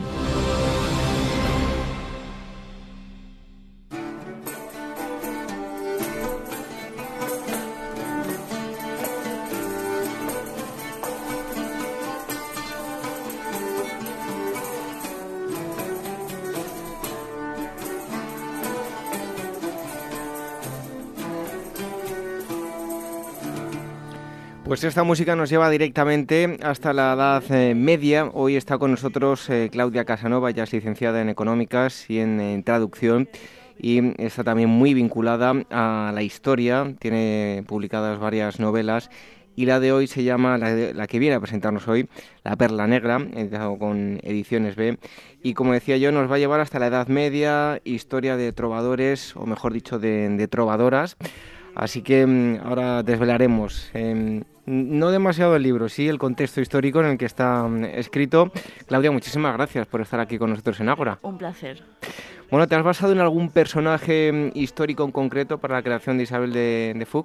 Pues, eh, pues sí, em, concretamente una trovadora, una trovairitz, llamada la condesa Beatriz de Día. Y a mí me apetecía mucho escribir sobre este fenómeno del siglo XII, em, que son las trovadoras medievales, que recorren de corte en corte el sur de Francia y además componen y crean sus propios eh, poemas. ¿no?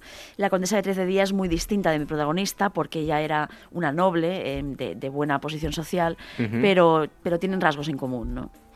Bueno, ¿en qué momento histórico y en qué lugar transcurre la, narración? La narración de la Perla transcurre en el eh, finales del siglo XII, 1179, en la ciudad de Narbona, en el sur de Francia, que era uno de los polos culturales más, eh, más intensos, más vivos de ese momento. Y de hecho, eh, lo que hago en muchas de mis, de, mis historias es em, mezclar personajes ficticios y reales.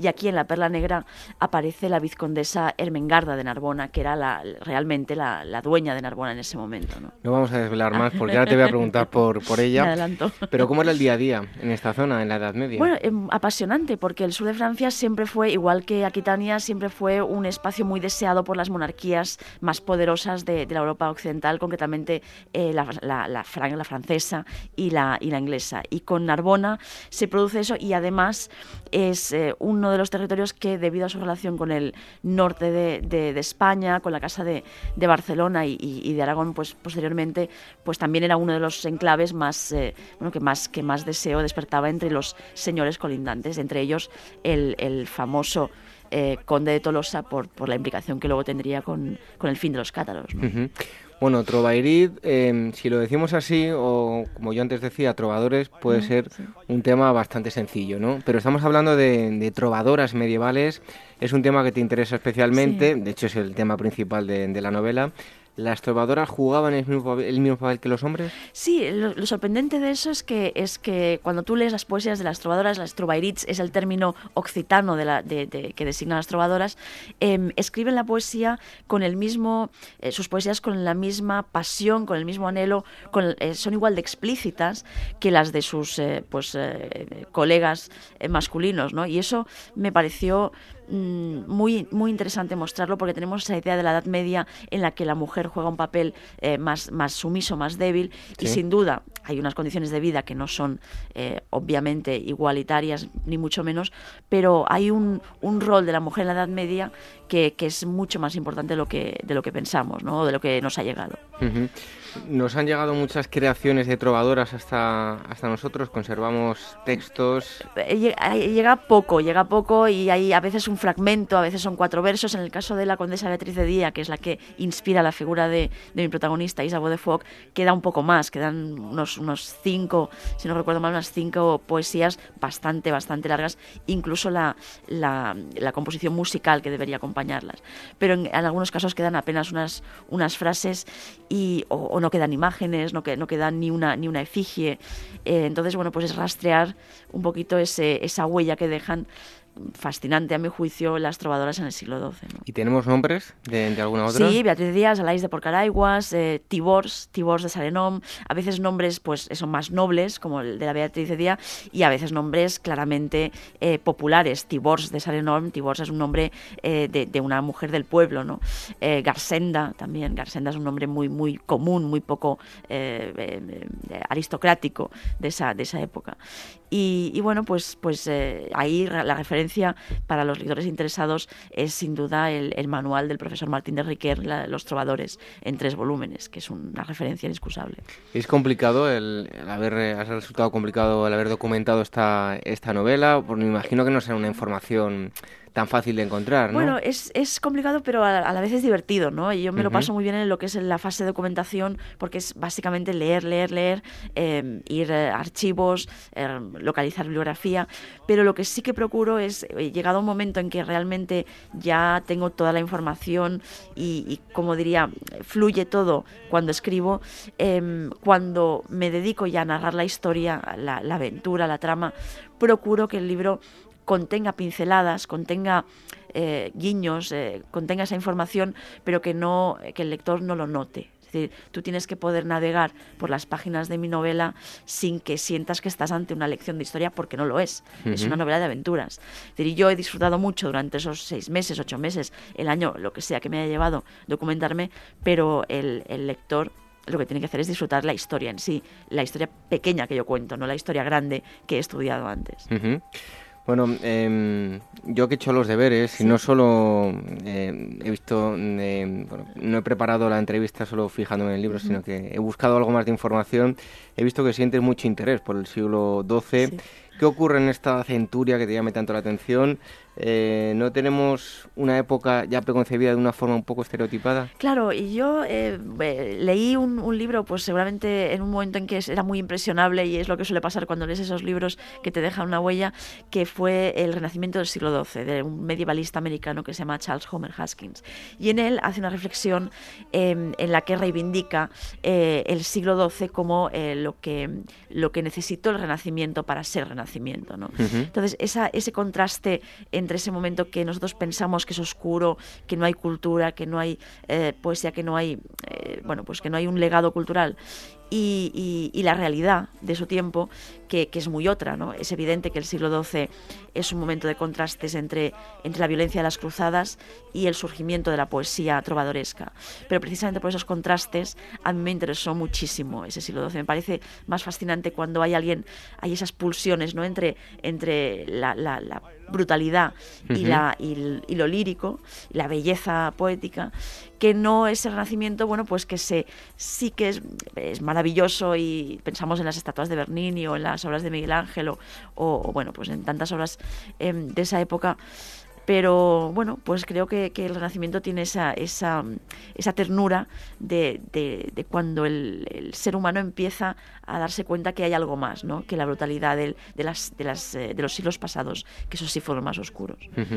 Bueno, aunque ahora vamos a, te voy a preguntar por los personajes históricos, pero ¿cuánto em, hay de realidad histórica y cuánto de de ficción en, La Perla Negra? Bueno, la, realidad histórica es eh, claramente el enclave de la ciudad de Narbona, la vizcondesa Armengarda, la situación política a la que estaba sometida la vizcondesa, acosada por el, el conde de Tolosa, que, siempre intentaba eh, medrar en, el gobierno de la ciudad de Narbona porque le interesaba eh, controlarlo, era, una ciudad muy rica en ese momento, em, y la situación, de, el trasfondo del el principio, el inicio del catarismo. No es una novela sobre cátaros, porque alguna vez alguien me comentaba, uy, eh, es que sobre catarismo. No, no, no es eso, es que yo concibo la Edad Media como una, como una edad cotidiana. Si tú ahora estuvieras viviendo eh, en ese momento, probablemente no vivirías el catarismo con esa C mayúscula, eh, los juicios, las hogueras, lo vivirías como parte de tu vida cotidiana eh, se, ejecuta una bruja eh, por sospechas o hay un juicio que se desarrolla en esa ciudad, pero esa solemnidad histórica que nosotros vemos desde nuestra posición actual no la tendría. Por tanto, procuro que el lector también viva esa historia de la misma manera, con pinceladas y sin, eh, digamos, avasallarle con la importancia histórica del catarismo. Bueno, pues ahora sí, uno de los personajes que aparece en la narración, nos lo decías, es eh, Mengarda de, Narbona. Bueno, cuéntanos, ¿quién es esta mujer? de Narbona es una mujer que, digamos, nos ha, nos ha llegado muy poca información de ella, incluso no queda más que un sello, eh, su sello de, documental y algunas, algunas eh, visivas, eh, cartas que, que, se intercambió con diferentes personalidades de su época, pero, pero fue una de las principales patronas de las artes del siglo XII. Cuando el poeta Andreas Capellán em, enumera su, su, su fantasía, de las Cortes del Amor y dice, bueno, pues las grandes damas van a juzgar si estas gestas de amor que yo cuento son realmente dignas de, pues de, ser consideradas grandes gestas de amor, grandes poesías de amor. Allí las damas que están juzgando esos juicios de amor son Leonor de Aquitania, la gran reina del siglo XII, sus dos hijas, y Ermengarda de Narbona, ¿no? que fue una de las principales, eh, ya te digo, protectoras de los trovadores de, esa Edad Media, de ese, momento en el sur de Francia. Tanto, era, me parecía un personaje también muy fascinante. Es un contrapunto de Isabeau también, porque Isabeau es, es pobre, es, pues, pues le pasa muchas cosas, es ladrona, es, poeta, y, y Ermengarda está en una mejor posición, evidentemente, pero también se enfrenta a muchos problemas. Bueno, hay otro personaje que es eh, Raimundo de Tolosa, también quién era y qué papel va a jugar en tu historia en tu historia y en la historia. Bueno, los Tolosa tradicionalmente siempre fueron ese, enemigo proverbial de, la casa de Narbona, ¿no? Y los Tolosa siempre han estado a lo largo de todo el siglo XII, antes y mucho más, y después sobre todo, jugando eh, con, precisamente las potencias occidentales para intentar eh, apuntalarse en la zona y abarcar el máximo de territorios posibles. Raimundo Tolosa es el gran enemigo de, de la vizcondesa de Salmengarda, em, hay un momento anterior a la, novela en el que logra tomar posesión de Narbona, Luego los fieles de la condesa, pues eh, David Condesa logran expulsarle, pero siempre retiene eh, Raimundo de, Tolosa ese, ese, deseo de conquistar Narbona y posteriormente la familia Tolosa es uno de los artífices de la caída de los, de los cátaros. ¿no? Bueno, esto de la cofradía de, ladrones eh, es una licencia que te has tomado para enriquecer. Totalmente, es una licencia, pero está hecha a imagen y semejanza de los gremios medievales. ¿no? Y me parecía una, una idea divertida pensar que igual que los carpinteros o, o los vidrieros o los mercaderes o los, o los eh, marineros se organizaban, los pecadores se organizaban en gremios medievales para protegerse, pues también los ladrones podían organizar una especie de cofradía de gremio para su protección porque al fin y al cabo su profesión era mucho más peligrosa que la de los demás, ¿no? Y, en, ese, en esa cofradía, pues el, jefe de la cofradía es el judío Salomón, que es eh, bueno pues la encarnación de, del, astuto eh, poderoso que sabe que para la mejor manera de seguir siendo poderoso es fingir no serlo, ¿no? que es para no causar envidias o, o, que los demás quieran aprovecharse de su, de su poder. Bueno, a mí me parece muy interesante toda esta época, el surgimiento de, de los gremios creo que bueno. Es eh, bueno porque son esos momentos ya te digo que la modernidad eh, trepa por ese siglo XII no los gremios de alguna forma son la prefiguración de los sindicatos de, la colectivización del trabajo eh, y y eso empieza en ese momento, luego se desarrolla más a lo largo del 13 y del 14, claro, del siglo XIII y XIV, pero es en ese momento cuando empiezan a surgir, igual que las universidades medievales, también eh, Boloña, Salerno, eh, en parte la Escuela de París, ya son un poco esa, esas primeras universidades, no formalmente organizadas aún, pero, pero ya más tarde sí, creo que es en 1250 que ya podemos fechar una primera universidad medieval, no recuerdo ahora si es Boloña o o Salerno. Pero, pero bueno, sí, esos, esos momentos en los que ya el, el, hombre, la mujer de la Edad Media ya empiezan a ser más primos cercanos nuestros, ¿no? Empezamos a identificarnos más con, ellos.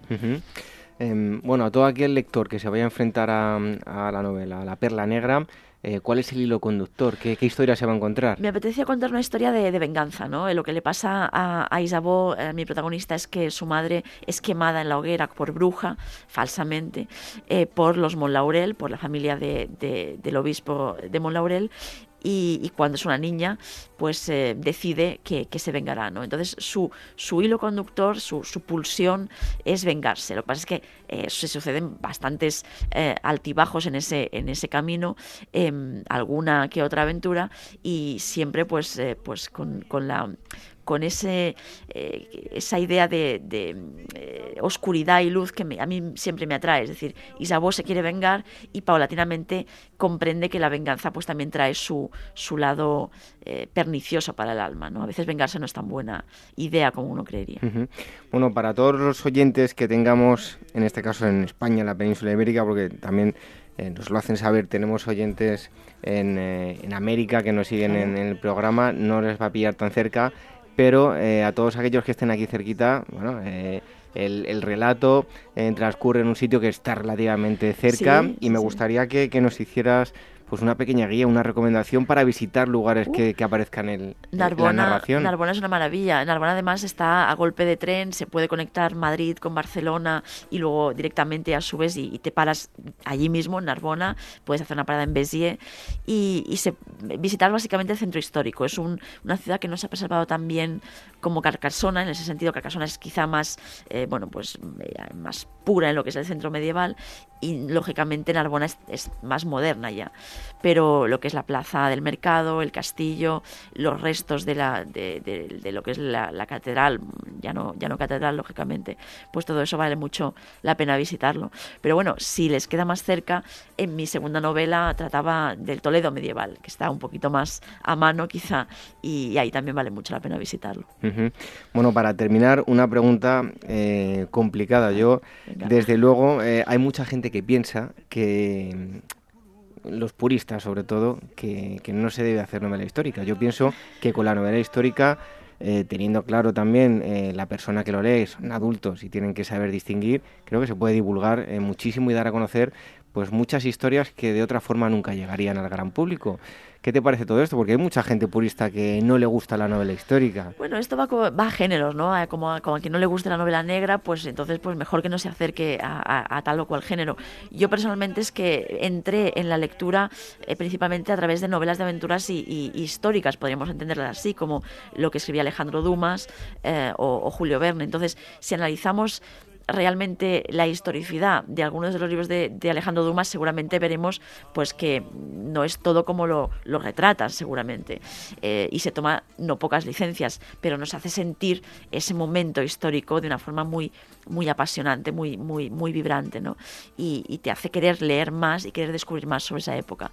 Yo, desde luego, intento ser muy respetuosa con el siglo que retrato. Nunca no me permito anacronismos, procuro que dentro de que los personajes tengan un, tono cercano al lector, porque finalmente soy una escritora del siglo XXI ya, y, escribo para lectores del siglo XXI, eh, por, lo tanto mis personajes tienen un aire probablemente más, más moderno del que, del que uno esperaría, pero lo que es la ambientación la historia, eh, los personajes em, históricos que aparecen son, son perfectamente eh, respetuosos con, la historia.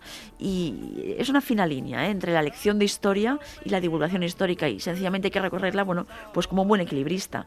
Pero yo creo que se puede aprender muchísimo, disfrutar muchísimo de la historia a través de la novela histórica y que ésta te lleve pues a, fantásticos ensayos de no ficción histórica también, pues que, que, que, te enriquezcan mucho, ¿no? Una cosa no, no, quita la otra. Como digo, hay, hay muchos puristas que, que no les gusta, yo creo eh, personalmente que bueno, una película, mm, aunque no esté, bueno, las películas son comerciales, evidentemente, y tienen que tener pues una serie unos ganchos, de unos ganchos. Pero eh, cuando uno ve la película, por ejemplo, Alejandro Magno, pues a la gente no se le olvida quién es Alejandro Magno y va a tener una noción, y al igual que, con los libros. ¿no? Yo creo que se hace una buena labor. Yo también, yo también. No, no, es, en principio, todo lo que sea la rigidez, no importa qué aspecto o área de la vida, no, no, no me resulta muy atractiva. ¿no? Yo creo que eh, hay que tomar lo bueno que nos ofrece cada, cada cosa, cada género, y, y, en el caso de la novela histórica, pues es el trabajo que hay detrás del, del autor, pues aunque aunque no se perciba, eh, aporta una textura, aporta una riqueza a la historia que, te hace disfrutar de la, de, la, narración de una forma que casi ni te das cuenta. Yo creo que es que la mejor manera, ¿no? A veces de aprender o de, o de descubrir cosas casi sin darte cuenta y que, como decías tú ahora, esto te lleve, pues, pues eso, a, leer más sobre esa Edad Media y además hay magníficos eh, autores medievalistas, franceses, europeos, occidentales, españoles, que divulgan muy bien en el campo del ensayo, ¿no? Y por qué no entrar en la historia por, por una puerta de, ficción, ¿no? ¿Quieren conocer ustedes cómo vivían las eh, trovadoras? Vamos a ir a Francia, a la Edad Media. La Perla Negra se lo va a contar. La autora es Claudia Casanova. Eh, está editado el libro por Ediciones B. Claudia, muchísimas gracias por haber estado aquí con nosotros. Ha sido un placer a vosotros. Hasta pronto.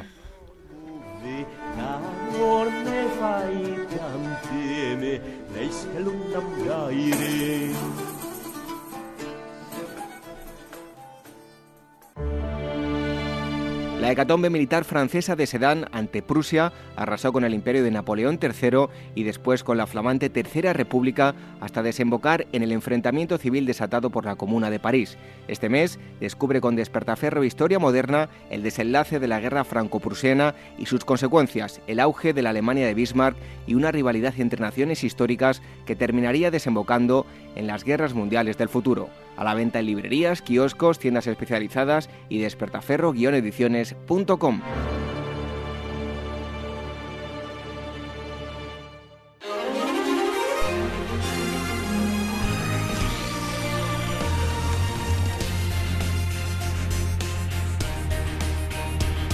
Es el momento de las novedades editoriales, de las noticias, de la agenda, con siempre con los amigos de Meta Historia. Ya sabéis que tenéis una web que es metahistoria.com, en las redes sociales, arroba metahistoriacom en Twitter y también están en Facebook. Y hoy solo ante el peligro lo han dejado a Manuel Campos. Así es, aquí estoy solito. A ver qué tal se nos da. Buenas noches, seguro que muy bien. bueno, vamos con las eh, primeras novedades. en historia mínima de las Antillas. Pues esta obra que se encardina dentro de la colección de la editorial Turner de historias mínimas, que recorre distintas, pues, tiene una historia mínima de Cuba, una historia mínima de Argentina, otra de España, otra de Cataluña, otra de Galicia, incluso otra del Cosmos. Pues en esta obra se han centrado las Antillas y la autora, que es Consuelo Naranjo, pues se pregunta tales cosas como ¿qué países componen las Antillas? Que es una pregunta sencilla, pero no sabemos si todos lo sabremos responder o no. Yo seguro que no. Seguramente yo tampoco. Después también otros, pues el libro intenta pues eso, ver las, el valor estratégico de, de las islas, porque el imperio español las llamaba las islas inútiles, cuál es la diferencia entre pirata y corsario, porque las Antillas siempre han tenido fama de, bueno, de ser la base de los piratas en aquellos años. Y después, pues, más o menos, cómo ha ido evolucionando a lo largo del tiempo. Es decir, las reformas borbónicas, que es el produjo la criollización, el papel incluso de las Antillas en la colonización. Bueno, es un poco ver la historia de estas islas que todos conocemos por Caribe y cosas así, pero bueno, esta nos da un poco más cerca a su historia. Vamos con el segundo libro, Usos eh, amorosos del 18 en España. Pues esta obra que se publicó ya, no es, no es exactamente una novedad, es una reedición que hace la editorial Siruela y es una de las obras más emblemáticas de la escritora Carmen Martín Gaite.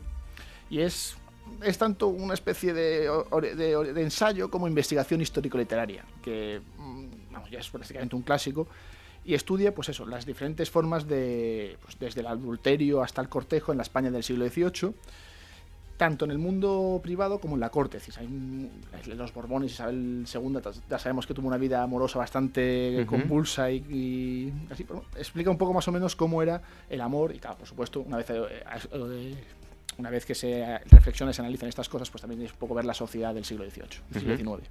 Y en tercer lugar, Frontera y Fortificación. Pues esta obra que ha publicado es una obra colectiva que publica la editorial Actas y aborda desde un punto de vista de la historia militar dos realidades que nos han acompañado a lo largo de la historia. Por un lado, es las fronteras, es decir, exactamente la relación entre los países. Y ahora parece que vivimos en Europa al menos una situación más tranquila, más de paz, pero a lo largo del tiempo pues, no siempre ha sido así. Y es tanto cómo se ha ido evolucionando la relación de las fronteras como los mecanismos para defenderla frente a las incursiones de los enemigos. Entonces, más o menos esta relación entre uno y otro, a lo largo de la Edad Media y la Edad Moderna, es lo que se intentan estudiar los especialistas que han abordado este libro. Eso en cuanto a las novedades editoriales, pero eh, tenemos eh, agendas, tenemos eh, exposiciones como esta que le vamos a citar, que son los últimos días del patrimonio intangible del arte chino. Pues queda exactamente, queda una semanita. el 9 de julio se da por concluida la exposición que alberga el Centro de Arte de la, de la Universidad Complutense de Madrid y es eh, vamos, la exposición que reúne 400 obras de más de 100 artistas chinos en las que se intenta establecer un diálogo entre la tradición milenaria y la contemporaneidad artística del país asiático. Es decir, la muestra con 400 obras, con más de 100 artistas, forma parte de la iniciativa impulsada por el gobierno chino en busca de una nueva ruta a la seda, es decir, es traer, recuperar o vamos, enseñar al mundo las riquezas culturales y eh, de, de, China. Es decir, a lo largo de su historia, pues esta es una exposición más que aborda la, Universidad Complutense y que tenemos hasta el 9 de julio para verla.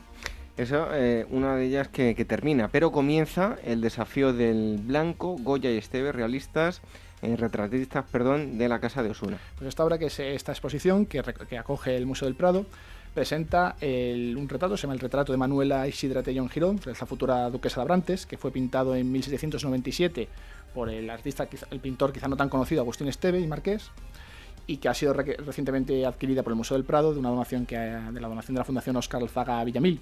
Y esta obra, que es uno de los mejores retratos conocidos de Estevez y quizás uno de los retratos infantiles más conocidos del arte del siglo XVIII. El, cuadro además se acompaña de una serie de retratos del pintor valenciano que hizo a los duques de Osuna y a sus hijos.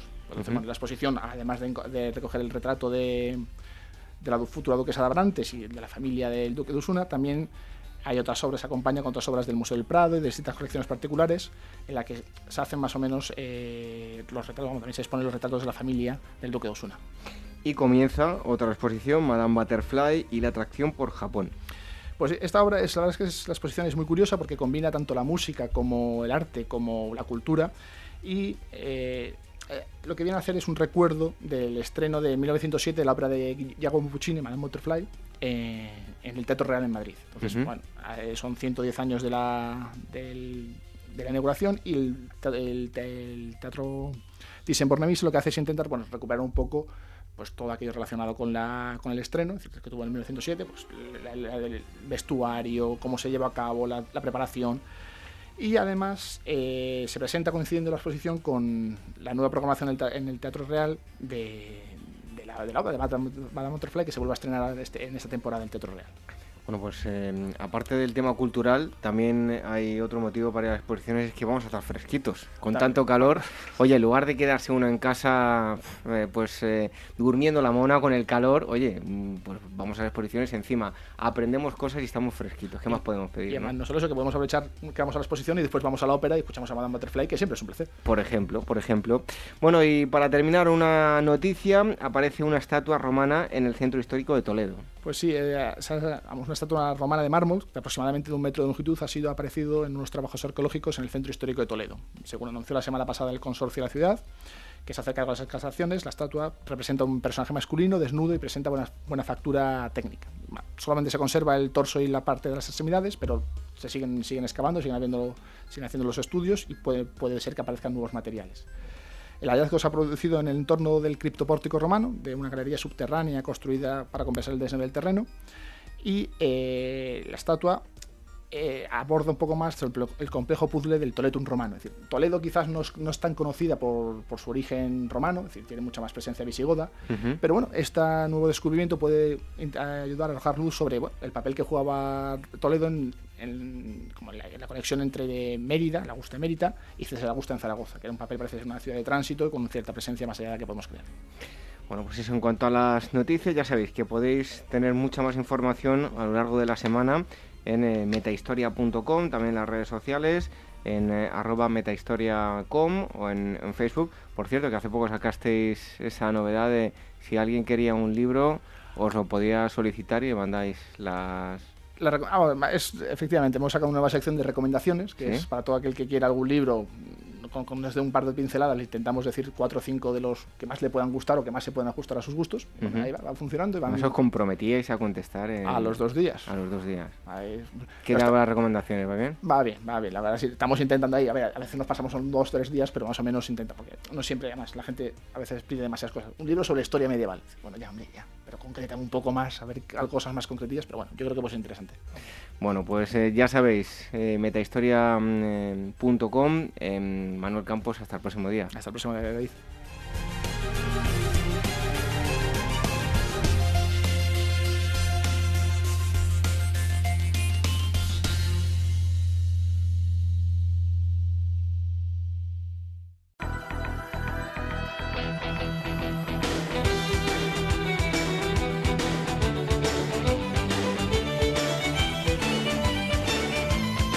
Antes de terminar, es el momento de las efemérides acontecimientos que ocurrieron durante toda esta próxima semana a lo largo de nuestra historia. Y comenzamos con el 1 de julio del año 1268 en Fontainebleau, Francia, nace el que reinará como Felipe IV y que será rey de Francia de 1285 a 1314 y de Navarra de 1284 a 1305, perteneciente a la dinastía de los Capetos. Y también un 1 de julio del año 1431 en eh, Atarfe, en Granada, las tropas de Juan II de Castilla vencen a los ejércitos nazaríes de Granada, dirigido por el rey Muhammad IX, en el que se conoció como la batalla de la Iguerelula.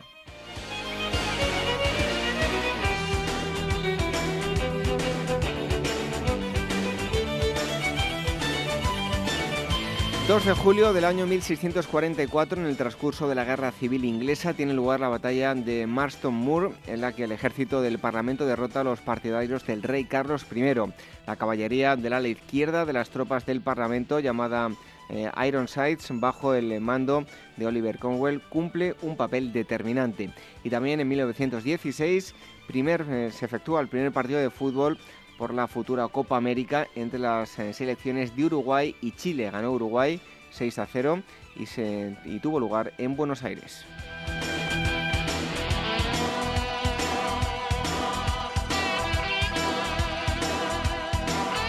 3 de julio del año 987 en Francia, al fallecer Luis V, último rey carolingio, llega al trono Hugo Capeto, cuya dinastía domina la región de la Ile de France en la región de París. Sus descendientes gobernarán Francia en forma directa hasta 1848 y aunque la rama principal de los capetos se extinguirá en 1328, las dinastías posteriores de los Valois, Borbones y Orleans descenderán por la línea directa de Hugo Capeto. Y también un 3 de julio del año 1620 se firma el Tratado de Ulm entre representantes de la Liga Católica y de la Unión Protestante. De acuerdo a los términos del acuerdo, la Unión Protestante declara su neutralidad y abandona su apoyo a Federico V de eh, Palatinado.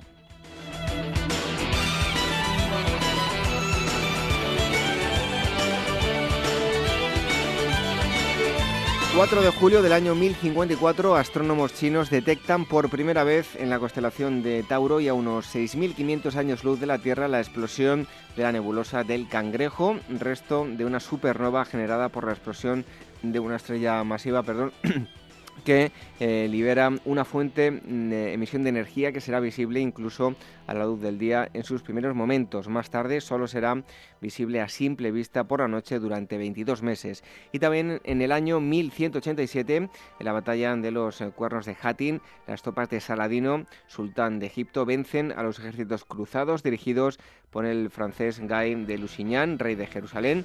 Termina la ocupación europea de Jerusalén.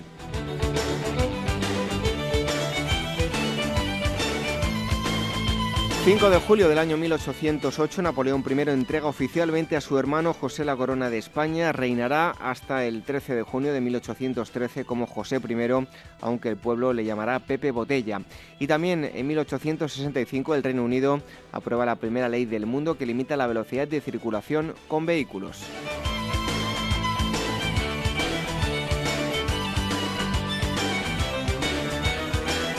6 de julio del año 1967, la República de Biafra, que hasta hace cinco semanas había formado parte de Nigeria, es atacada por el ejército del gobierno nigeriano. Durante los combates, el recién creado Estado perderá sus campos petrolíferos, fuente principal de ingresos, y como consecuencia un millón de personas morirán de hambre al carecer de recursos para la compra de alimentos. Tres años más tarde, en 1970, Biafra se rendirá ante Nigeria. En el año 1962, en el emplazamiento de pruebas de Nevada, se realiza una prueba nuclear superficial como parte de la operación eh, Plousar. La, pública, la lluvia radiactiva de la prueba contaminó más estadounidenses que ninguna otra prueba atómica. El cráter Sedan se convirtió en el cráter artificial más grande de ese país.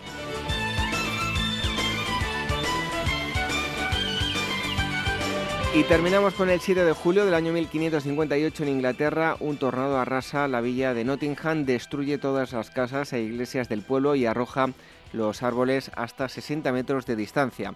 Y eh, también un 7 de julio del año 1647 en Nápoles, debido a que el virrey español ha creado nuevos impuestos sobre la eh, fruta, harina y pescado para sufragar la guerra contra Francia, se produce un alzamiento popular. Al frente de esta revuelta está un modesto vendedor de pescado, eh, Tomaso Anielo, tras varios días de disturbios en los que se incendian las casas de recaudación, el virrey capitulará el día 11 y nombrará a Tomaso capitán general. Así comienza la decadencia española en Nápoles. Las efemérides, acontecimientos históricos acaecidos a lo largo de la historia durante toda esta semana, desde el 1 de julio hasta el 7 de julio. Enseguida nos despedimos.